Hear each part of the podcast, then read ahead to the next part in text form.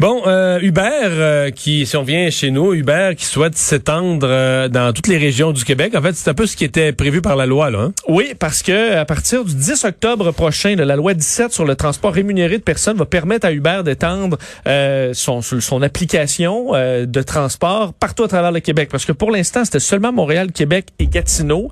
mais là, donc, ils auront la permission d'aller partout au Québec et ils sont en période de recrutement, donc, de chauffeurs. S'entend que euh, bon, ça va déstabiliser encore ce, marché-là un petit peu partout à travers le Québec.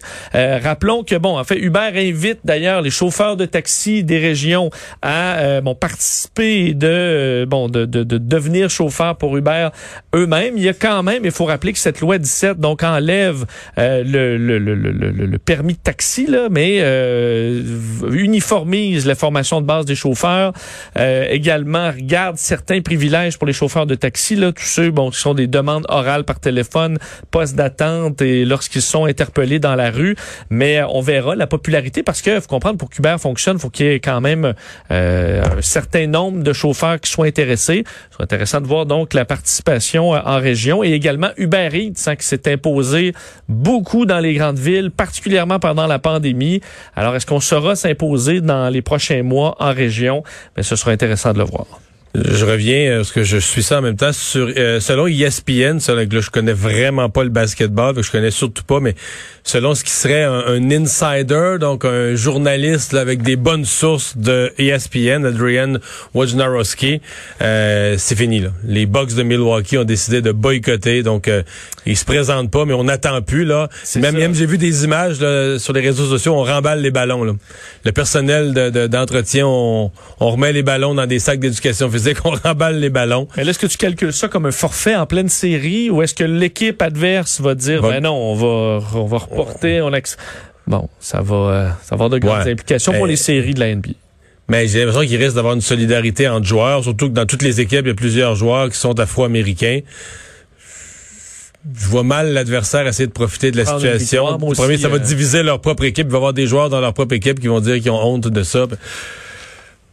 Compliqué pour les ligues, là, les questions raciales. La NFL est prise avec ça aussi quand ils vont recommencer. C'est pas réglé l'affaire. Est-ce que toutes les équipes vont mettre le genou à terre? Ben... on a parlé même au hockey, là, des hymnes nationaux. Euh, bon, mhm. alors oui, on n'a pas fini de, de, de, parler de tout ça. D'ailleurs, sur Kenosha, là, pour euh, euh, terminer sur cette, compléter cette histoire-là, on sait que ça fait deux morts donc dans les manifestations hier, des gens qu'on identifie probablement comme des groupes d'autodéfense, donc des gens qui, dans le but de protéger leur quartier, se, se retrouvent milices. des milices lourdement armées, là, quand même. mais mais tu sais que ça, c'est le début de la fin. Là. Quand, quand tu te fies plus aux autorités policières ou autres, aux autorités que j'appelle moi dûment constituées pour et que des gens commencent à défendre eux-mêmes le territoire avec un gun, ben, ça donne ce qu'on a vu hier, euh, des images terribles donc de, de, de gens se faire euh, bon atteindre par balle euh, dans une espèce de combat. Faut l'enquête va déterminer exactement les Sauf qu'il y a eu arrestation. Il y a eu arrestation. Un, jeune homme de 17 ans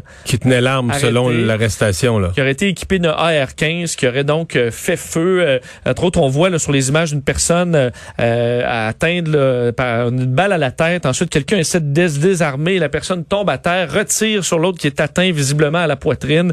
Euh, et euh, d'ailleurs, Donald Trump, euh, bon, c'est impliqué dans ce dossier-là dans les dernières heures, tweetant l'envoi de renforts policiers, de soldats de la garde nationale contre ce qu'il qualifie de pillage, d'incendie criminel, de violence et d'anarchie dans les rues américaines. Alors c'est ce qu'il a, c'est ce qu'il a tweeté dans les dans les dernières heures. C'est toute une toute une image, là, celle de, tu sais, on parle de milices armées quand, L'étape d'après, euh, quand des affaires comme ça arrivent souvent, puis que les deux camps sont armés, là, ça porte un nom, ça s'appelle une guerre civile. Là. Quand les citoyens se mettent à se tirer entre eux, je comprends que là, dans ce cas-ci, on peut dire c'est un, événement, il n'y a pas une guerre civile, c'est un événement isolé. Mais c'est un événement isolé où ça fait quand même quelques fois qu'on voit des citoyens prendre la rue, armés, dire nous on défend notre souvent on défend notre territoire, on défend notre quartier, on défend nos commerces, on défend nos affaires, on se fie plus à la police. Et pour écouter la convention républicaine, il faut dire que le soir après soir, on, on, on fait rien pour décourager on fait juste marteler qu'un gouvernement démocrate, ben, ce serait l'anarchie totale euh, dans les rues à la grandeur du des, des États-Unis. Donc ça peut, euh, donc ça contribue pas à calmer le jeu présentement euh, aux, euh, aux États-Unis. D'ailleurs, c'est la troisième journée là, de la convention républicaine ce soir, journée d'ailleurs où l'invité disons de marque ce sera Mike Pence. Il était là hier aussi là, mais c'est le vice-président Mike Pence qui va faire un discours. Karen Pence, sa femme également. Mais Mike Pence, c'est pas l'homme Bien bon monsieur, mais c'est pas l'homme pour, exciter, exciter les foules. Là. Non, il était là d'ailleurs hier là, dans la maison de bois de Lincoln et bon, c'est c'est euh, c'est selon. Ce sera peut-être une journée moins moins spectaculaire, mais on attend entre autres bon, des discours anti-avortement de, de, la sénatrice Marsha euh, Blackburn du Tennessee. Euh, on a également euh, la bon des gens dans des organisations religieuses, la religion qui revient beaucoup. Kellyanne Conway qui est très attendue, elle qui va quitter à la fin du mois, mais qui va faire un discours aujourd'hui qui est très attendu. Et parlant du dossier policier, le président de l'Association nationale des organisations policières qui ira parler aujourd'hui, Lara Trump puisqu'il y a toujours des Trump dans, dans la programmation. Euh, la femme de Eric Trump, le fils de Donald Trump, qui ira, euh, qui est une conseillère de campagne pour Monsieur Trump, qui ira parler.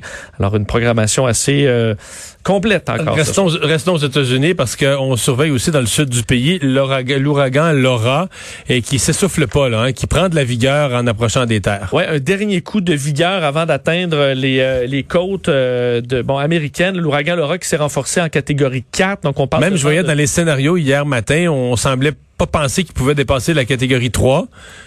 Et là, il est rendu en catégorie 4. Oui. Et là, ça veut dire 200... 220 km heure présentement. Et c'est encore en train d'augmenter alors qu'il devrait toucher terre dans les prochaines heures. Les météorologues qui parlent euh, d'une tempête extrêmement dangereuse. D'ailleurs, euh, on, euh, on s'entend, devrait frapper là, un coin qui où on retrouve beaucoup. En fait, c'est la, ville côtière de Lake Charles. Là. Pour l'instant, c'est vraiment au centre de, de, de là où l'œil devrait frapper. une zone où il y a d'énormes centres de raffinage de pétrole qui sont menacés par les inondations.